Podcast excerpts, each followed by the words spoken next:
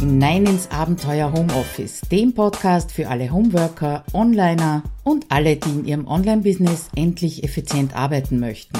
Schön, dass du dir die Zeit nimmst und dabei bist. Ja, herzlich willkommen wieder zum Abenteuer Homeoffice. Mein Name ist Claudia Kascheda und ich freue mich natürlich, dass du wieder dabei bist.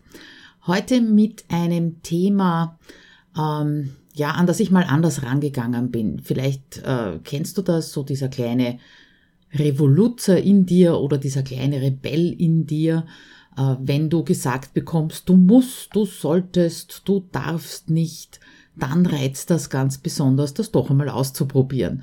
Und genau darauf habe ich aufgebaut, beziehungsweise darauf hoffe ich mit dieser Episode. Da gebe ich dir nämlich fünf Tipps, wie du dein nächstes Projekt garantiert nicht umsetzt, wie du nicht dranbleiben wirst, wie das Projekt den Bach hinuntergehen wird.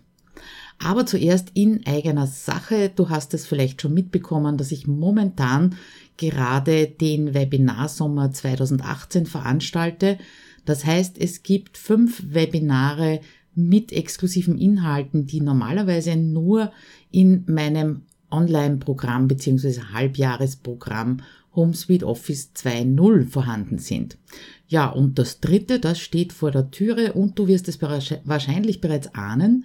Es geht um Projekte, nämlich um fünf Schritte, äh, damit dein Projekt das nächste Mal ganz sicher funktioniert. Und das findet am Freitag, den 27. Juli 2018 um 11 Uhr statt. Hier in der Beschreibung zum Podcast und natürlich im Artikel findest du die Möglichkeit, dich einzutragen. Ja, und damit gehen wir es an, die fünf heißen Tipps, wie dein Projekt das nächste Mal ganz sicher nicht funktioniert.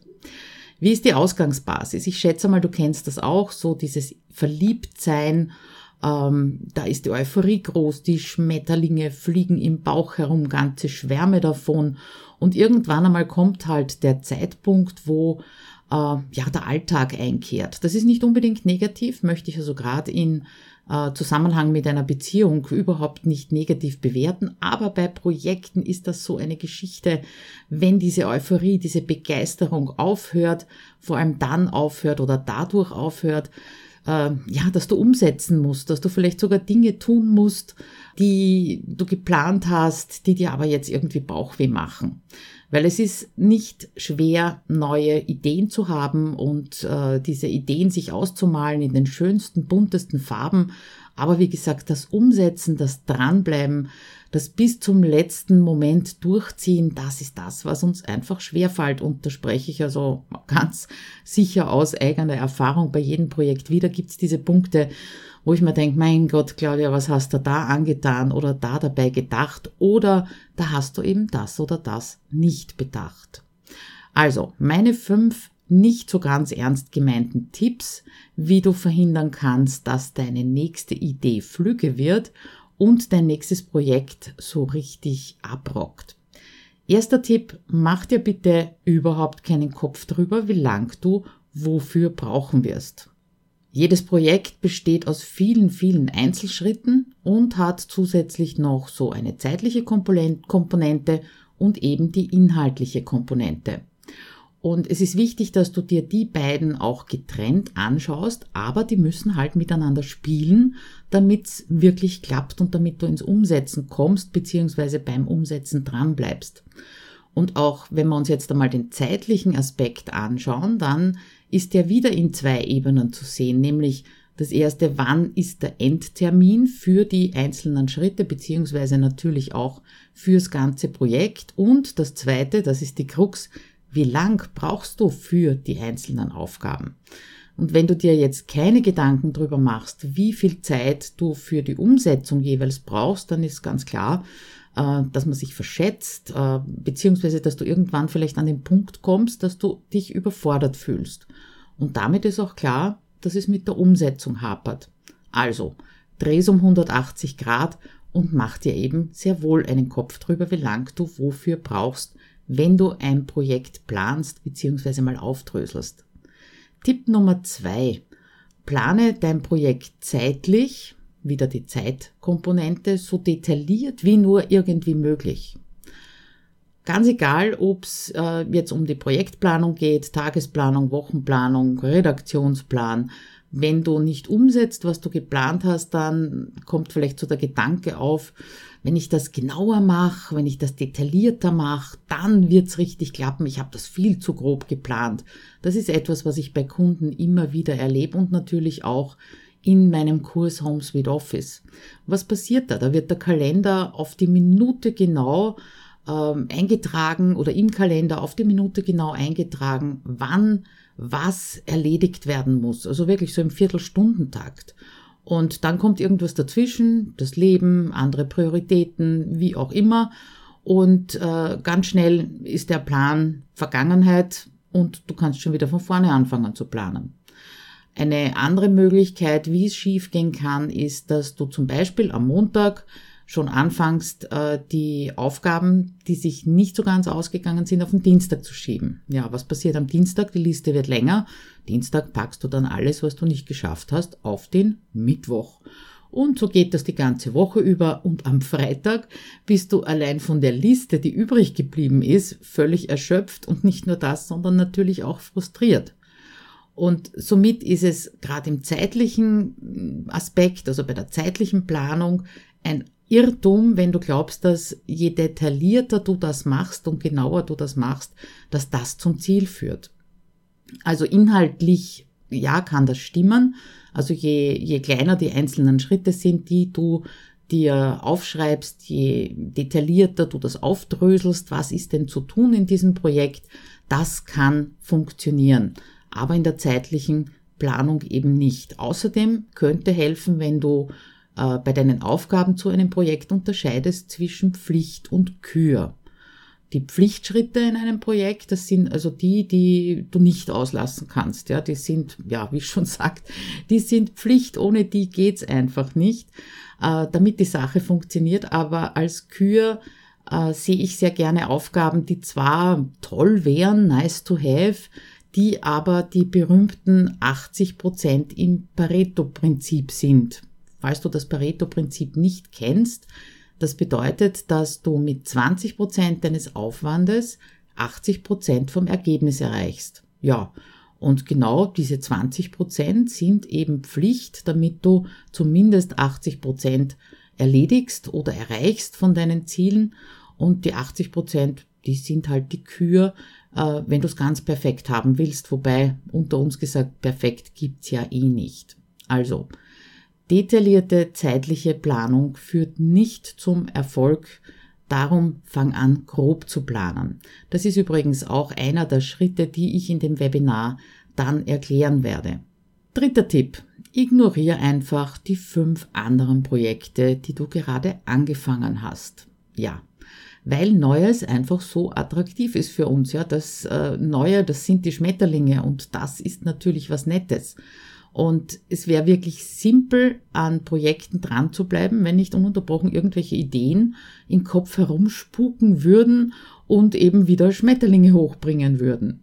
In meiner HomeSuite Office Challenge gibt's am, ich glaube, dritten oder vierten Tag die Aufgabe mal zu schauen, welche Projekte in der Schublade schlummern. Ja, also welche angefangen sind und nie fertig gemacht worden sind. Und ganz oft bemerken die Teilnehmer, dass nur mehr ein kleiner Schritt fehlen würde. Also so wirklich das allerletzte ähm, To-Do oder die allerletzte Aufgabe, um so ein Projekt, so ein angefangenes zu Ende zu bringen.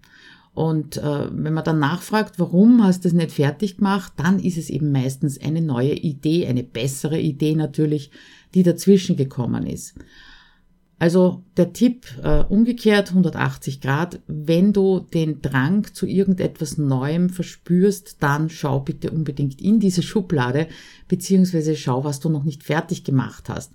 Bring deine Projekte wirklich zu Ende. Das ist nicht nur fürs Projekt gut, sondern natürlich auch für dein Selbstvertrauen, dein Selbstbewusstsein äh, sehr gut. Dein Unterbewusstsein lernt dadurch, dass du Dinge zu Ende bringst, fertig bringst und natürlich auch erfolgreich äh, fertig bringst. Das heißt auf der anderen Seite aber nicht, dass du wirklich jedes Projekt, das du irgendwie mal angefangen hast oder jede Idee, die du irgendwann mal angedacht hast, äh, unbedingt zu 100 Prozent ohne Wenn und Aber fertig kriegen musst. Also tote Pferde weiter zu reiten ist nicht sinnvoll. Da habe ich dir auch einen Artikel verlinkt, äh, wo ich beschrieben habe, warum und wie ich ein Projekt wieder aufgegeben habe. Also manchmal macht es einfach keinen Sinn, dran festzuhalten und das weiter zu tun. Aber äh, so ein Blick in die Richtung, ob du überhaupt äh, mit diesen angefangenen Projekten die notwendigen zeitlichen Ressourcen hast für etwas Neues, die kann, also dieser Blick, der kann durchaus helfen. Übrigens auch der Gedanke, dass dir nichts davonläuft, wenn du jetzt dieses neue Schmetterlingsprojekt nicht angehst. Ja, schreib's auf und heb dir es für einen besseren Zeitpunkt auf, wenn du eben drauf kommst, dass deine Ressourcen nicht ausreichend sind, um etwas Neues momentan gerade anzufangen.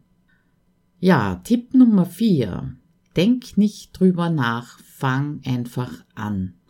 Das ist etwas, was man im Netz auch relativ häufig liest und ich muss zugeben, da bin ich so ein bisschen zwiegespalten, weil ich habe natürlich auch schon oft einfach gemacht, ohne ganz genau zu wissen, äh, wie der Plan ist oder wie es im Detail ausschaut. Äh, vielleicht mal nur einen Endtermin oder einen Anfangstermin festgelegt und losgelegt, ja, und das kann durchaus auch funktionieren. Also ich denke da nur zum Beispiel an den Sommer 2017, wo ich so wirklich aus dem Stand heraus beschlossen habe, dass ich mal das virtuelle geführte Coworking ausprobiere. Ja, und es hat super funktioniert. Oder Ende 2016 meine Aktion Goodbye 2016, wie ich die gestartet habe, die hat auch funktioniert. Allerdings nicht so, dass ich jetzt sage, ich habe hinten nach ein Produkt gehabt, das ich verkaufen konnte, wo die Leute einfach weiter dran arbeiten konnten. Also insofern vom Ziel her hat es nicht wirklich funktioniert. Ja, aber das habe ich mir eben auch vorher nicht überlegt, sondern einfach, zack, ich mache das jetzt einfach, weil es Spaß macht. Was dann natürlich auch der Endeffekt ist, dass du unter Umständen in irgendeiner Phase so eines Projektes irrsinnig unter Druck kommst und das macht natürlich auch keinen Spaß.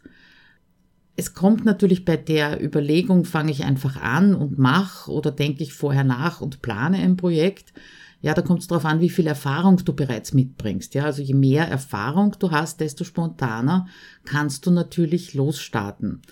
Aber wenn du mich schon ein bisschen kennst, dann weißt du ganz sicher, dass ich davon überzeugt bin, dass äh, das Trennen von Denken und Tun auf jeden Fall eine Unterstützung dabei ist, auch den Fokus zu behalten und effizient zu bearbeiten. Ich sehe zum Beispiel immer wieder, dass Einsteiger ins Online-Business ein Webinar planen, ja, machen Landingpage, Anmeldungen werden eingesammelt, ja, und am Abend, bevor das Webinar am nächsten Tag stattfindet, da bricht dann die Panik aus, weil sie nicht wissen, wo und mit welchem Tool und wie und was soll vor allem danach passieren nach diesem Webinar. Und natürlich lässt sich das alles irgendwie lösen, äh, Nacht- und Nebelaktion sozusagen, aber den Stress kannst du einfach ersparen, wenn du vorher schon ein bisschen Denken hineinsteckst in dein Projekt. Selbst wenn du dann die Lösung noch nicht zu 100 Prozent hast, aber du weißt zumindest, worauf du dich einlasst und was auf dich zukommen wird. Ja, das ist der vierte Tipp. Einfach anfangen oder vorher nachdenken. Wie gelingen Projekte für dich besser? Einfach mal ausprobieren, auch ähm, schau mal drauf, wie viel Erfahrung du schon hast und wie oft du was schon gemacht hast. Ja, und der letzte Tipp, der fünfte, der heißt, ignoriere deinen Kalender. Ja, der Weg von der Idee zur Umsetzung und zum Dranbleiben, der führt leider nicht dran vorbei, nämlich nicht an deinem Kalender. Auch jede To-Do-Liste sollte da nicht dran vorbeiführen, so rein theoretisch unter uns gesprochen. Wenn du nämlich ignorierst, dass du, wenn du jetzt startest, in der nächsten Woche dreimal auf Fortbildung bist oder äh, was hatte ich schon bei Kunden, die Abschlussfeier deines Kindes organisieren musst, äh, den Hund vom Nachbarn betreuen musst, ja, dann ist ganz klar, dass du, wenn du dir die To-Do-Liste mit deinen Projektplänen vollpackst, das kann nicht funktionieren. Da kannst du im Prinzip nur scheitern. Ich plädiere schon dafür, dass äh, eine Projektplanung, die daraus entstehende To-Do-Liste und der Kalender getrennt wird. Das schafft auf der einen Seite Überblick, was ist wofür zu tun, aber verleitet eben auch dazu, nur eines von diesen Dingen anzuschauen. Das heißt, entweder sich den Projektplan anzuschauen oder die To-Do-Liste anzuschauen oder eben den Kalender anzuschauen. Ja, und es hilft nichts. Die drei müssen wiederum miteinander spielen. Du kannst nur Aufgaben planen, ein Projekt planen, wenn du weißt, wie viel Zeit du dafür hast. Und dazu gehört natürlich auch Tipp Nummer eins, sehr hilfreich, äh, beziehungsweise die Umkehrung von Tipp Nummer eins. Schau doch einfach, wie lange du wofür brauchst und wenn es nur eine Schätzung ist, ja, dann schätzt das halt sehr, sehr pessimistisch ein, sprich mehr Zeit, als du vielleicht wirklich brauchst, dann kann sich die ganze Sache auch ausgehen. Ja, meine Frage an dich, fühlst du dich ertappt? Hast du dich da irgendwo wiedererkannt? Wie schon zu Beginn gesagt, äh, ich, ich rede da jetzt nicht schlau daher oder schreibe schlau daher im Artikel, sondern das sind genau die Fehler, die Hoppalas, die mir passiert sind bei meinen Projekten in den vergangenen Jahren. Man lernt dazu ganz klar, heute passieren mir manche Dinge nicht mehr, manche doch und äh, vor allem im privaten Bereich. Also ich glaube, im Business habe ich das schon ganz gut im Griff, aber im privaten Bereich, was so Urlaubsvorbereitungen, Keller ausmisten, Haushalt und ähnliches angeht, da passiert mir das durchaus wieder. Also, Frage an dich. Also, lass mich wissen, wie du es das nächste Mal angehst, wenn so ein Schwarm Schmetterlinge dich überfällt, weil so ein neues Projekt unheimlich reizvoll ist. Ja, und wenn du das nächste richtig gut angehen möchtest, wie gesagt, dann komm ins Webinar am 27. Juli um 11 Uhr. Anmeldelink findest du hier unter dem Podcast. Freue mich drauf, wenn du dabei bist und freue mich natürlich auch drüber, wenn du dieses Webinar oder diesen Podcast in deinem Netzwerk teilst und vielleicht sogar mal bei iTunes vorbeischaust und ein paar Sternchen fallen lässt. Also, bis dann und vielleicht im Webinar am 27. Juli. Ich freue mich auf dich. Bis dann. Ciao.